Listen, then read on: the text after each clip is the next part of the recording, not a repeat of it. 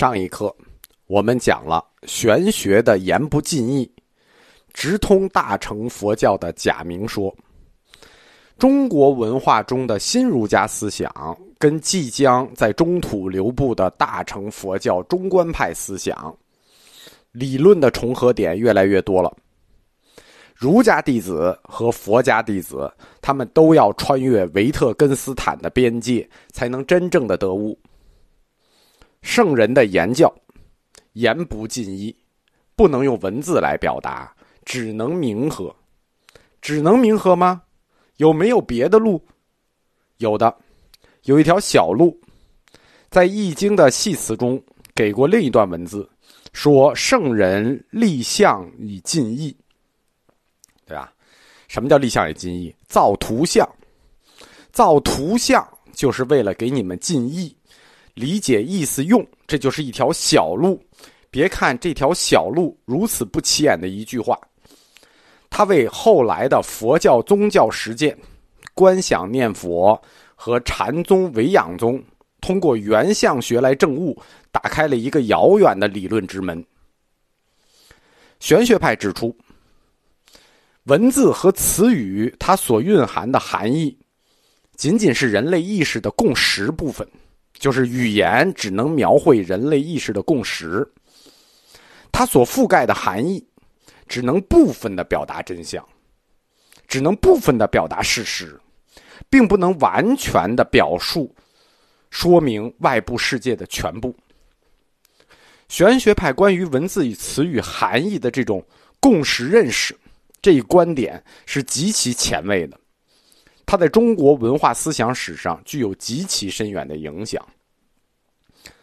当大乘佛教的般若学指出，所有的文字都是相，文字相就是假名，都是假名说的时候，在中国文化的背景里，就是我们如此尊重言教、如此尊重文字经典的文化传统里，世人阶层。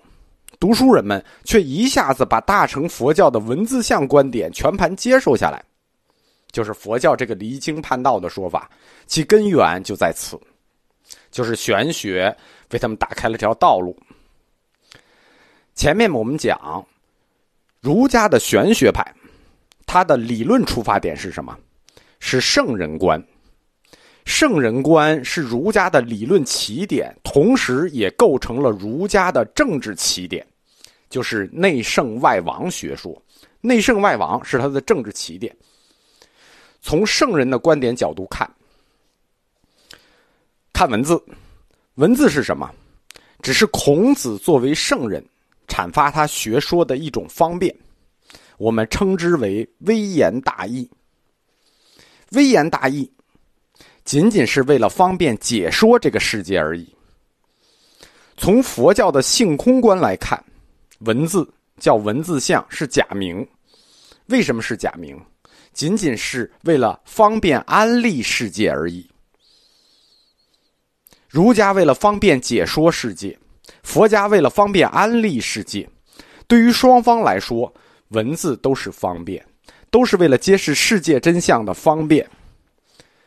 佛教思想和中国文化就呈现出交锋的另一面融合。圣人之所以真正的成为圣人，并非依托于他的言教，而是因为他向内体会了自我，作为终极实在的玄，就是我们说内圣外王这一节儿就叫内圣。圣人向自己的内部体会终极实在无，就是玄。佛家呢，佛教讲觉悟。所谓成佛，就是觉悟了的人就是成佛。人之所以能觉悟，真正的觉悟，也不是依托于言教，而是他向内体会了作为诸法本质的性空。在佛家，这叫实相，懂了吧？儒家的圣人是向内体会了终极的实在玄。叫内圣，佛家是向内体会了诸法的本质性空，叫实相。儒家的成圣和佛家的成佛，其理论模型是一模一样的。吃惊吧？高度一致。虽然体会向内体会，体会是一种纯粹自我的向内的，但是你要阐发这种体会，你仍然要借助于语言。为了向外阐发这种内圣的体会，圣人就做出种种方便假说。为什么要做种种方便假说呢？对吧？你一种假说说清楚了不完了吗？还要种种方便，因为时代不同了，时代不同，认识就不同，人也不同。你能用宋朝讲《金刚经》的方法给现代的人讲一遍《金刚经》吗？为了回应一个时代，针对一个时代的人，就要依据这个时代的法则，做出一种方便说法。时代不同，说法就不同。这叫审时度势，因势利导。因此，新儒家提出内圣、内圣外王说的内圣，要随时代而变这个说法。所以，为什么我们的课要叫新佛学？因为时代新了，为了真理的方便，佛学也要新，所以才叫新佛学。中国文化，它在理论上。肯定了这个内圣外王，并且依据内圣原则提出来说法可以随时代而变。这一观念就使经典的学说具有了对外的开放性。什么意思啊？你可以随时代而变，经典可以随时代而变，这个经典就有弹性了。我们前面讲过，中国人宗教信仰的三点，第一点是什么？有弹性。依据内圣原则，经典可以具有开放性，可以随时代变化，这就为佛教自创判教理论大开方便之门。就是我们中国文化是怎么去影响佛教的呢？在这点上，中国佛教自创了判教理论，因为真理可以随时代而变。判教理论的出现，判啊，就是评判的判啊。呃，不是反叛的判，评判评判一个教判教理论的出现，标志着中国宗教宗派的出现，中国佛教宗派的出现，也标志着佛教全面中国化的开始。中国佛教依据新儒家的内圣学说，提出了好几种判教法，最典型的说法是分时判教法，叫分时说法判教。什么叫分时说法判教？比如，佛陀有三时说法，有五时说法。不同的时代，依据不同的方便，佛陀分时说法。时代不一样，说法不一样嘛。由此判教，就构成了不同的宗派。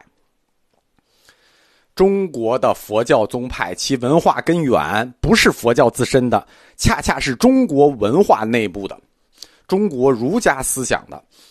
这是佛教思想和中国文化在交锋中融合的又一个典型的例子。